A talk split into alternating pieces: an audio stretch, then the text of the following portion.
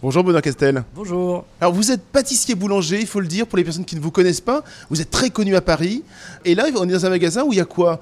Il y a des sauces, il y a des, euh, il y a des petites pâtes à tartiner. Je vois même qu'il y a des fantastiques guimauves, il y a des pâtes de fruits. Là, vraiment, vous, vous avez une totale, qu'on va dire.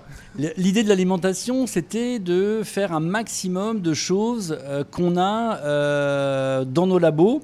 Euh, d'étoffer notre gare et de voir notre métier différemment aussi. Et notamment, par exemple, là, dans le, de, retrouver en fait nos viennoiseries crues surgelées où les gens vont les faire pousser et cuire chez eux, les brioches, les pains en raisin. on a essayé de faire tous les produits qui étaient un peu euh, pénibles à faire ou difficiles ou techniquement plus compliqués à faire à la maison pour que les gens puissent cuisiner. Donc on a essayé de réfléchir à un maximum de choses. je voulais euh, avoir des solutions pour cuisiner et pâtisser à la maison de façon euh, facile pour les gens en fait.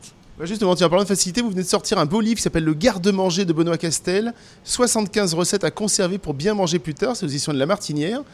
Comment elles ont été créées ces recettes? Alors au début, vous avez un jardin, je crois, hein, c'est ça, un jardin qui est en Bretagne. Et euh, bah, en fait, beaucoup de gens font aujourd'hui de la fermentation, etc. C'était votre idée aussi de faire de la fermentation, de montrer qu'on veut faire des bocaux? Oui, parce qu'en fait, on, oublie que pourquoi auparavant on faisait des conserves, pourquoi on faisait de la confiture?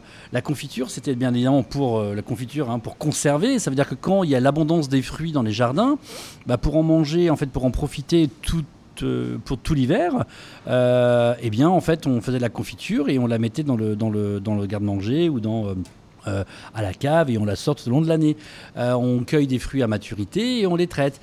Un truc pour moi dans mes livres qui sont essentiels, c'est pas trop de. Il faut que ce soit assez simple à réaliser. Quoi. Il faut pas. C'est comme dans les livres, les, autres livres de pâtisserie que j'ai pu faire. Avec quatre ingrédients, vous arrivez à faire un gâteau en fait. Et ça, c'était pour moi essentiel pour que ce soit euh, euh, pas euh, voilà que le, livre il soit ah tiens mais comment on fait ça? Et on n'a pas besoin d'aller acheter plein de choses dans une épicerie spécialisée pour pouvoir avancer. Comment les recettes elles ont été choisies? Là il y en a 75, il aurait peut-être pu en avoir 150. C'est marrant. avec Guillaume quand quand on a commencé le livre, on est parti un week-end en Bretagne. Guillaume qui est le photographe. Hein. Voilà, Guillaume, c'est vrai qui est le photographe avec qui je travaille depuis euh, quelques années maintenant. On est parti, euh, lui avec son matos, moi avec le mien. On savait pas trop ce qu'on allait faire. On avait quand même on avait débriefé plusieurs fois quoi. Et je pense que le week-end, on est allé faire les photos en Bretagne, dans euh, euh, dans le potager, avec le potager à côté, je pense qu'on a réfléchi à deux tiers du livre. On savait ce qu'on allait faire en fait. Et là, euh, et c'est vrai que je, vois toutes les photos qu'on a pu faire. Alors on en a fait beaucoup à l'alimentation aujourd'hui où on est aussi, parce que après je trouve que c'est hyper intéressant quand on fait des, des, des livres comme ça, c'est qu'on change de son quotidien. C'est-à-dire qu'on va dans un autre endroit on va pas forcément au labo. Dans les cuisines, on a l'habitude de, cuisiner ou de pâtisser. Et on va dans un autre endroit. Et là, euh, je trouve que la créativité, elle, euh, vient encore plus. Et on fait avec ce qu'on a, en fait. Et c'était vraiment l'idée.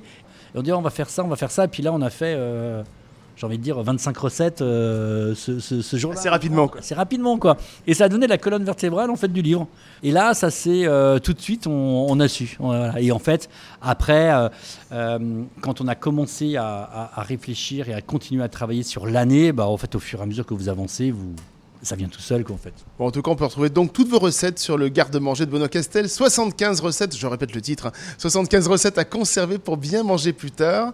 Puis comme ça, on les range dans un petit, moi j'appelle ça un cafoucci en Provence. On les range dans le petit cafoucci, le, le petit cagibi, comme ça on peut les sortir toute, toute l'année. Et puis effectivement, retrouver des abricots, euh, retrouver le goût des abricots au mois de février. Quel bonheur. Merci beaucoup, Benoît Castel. Merci.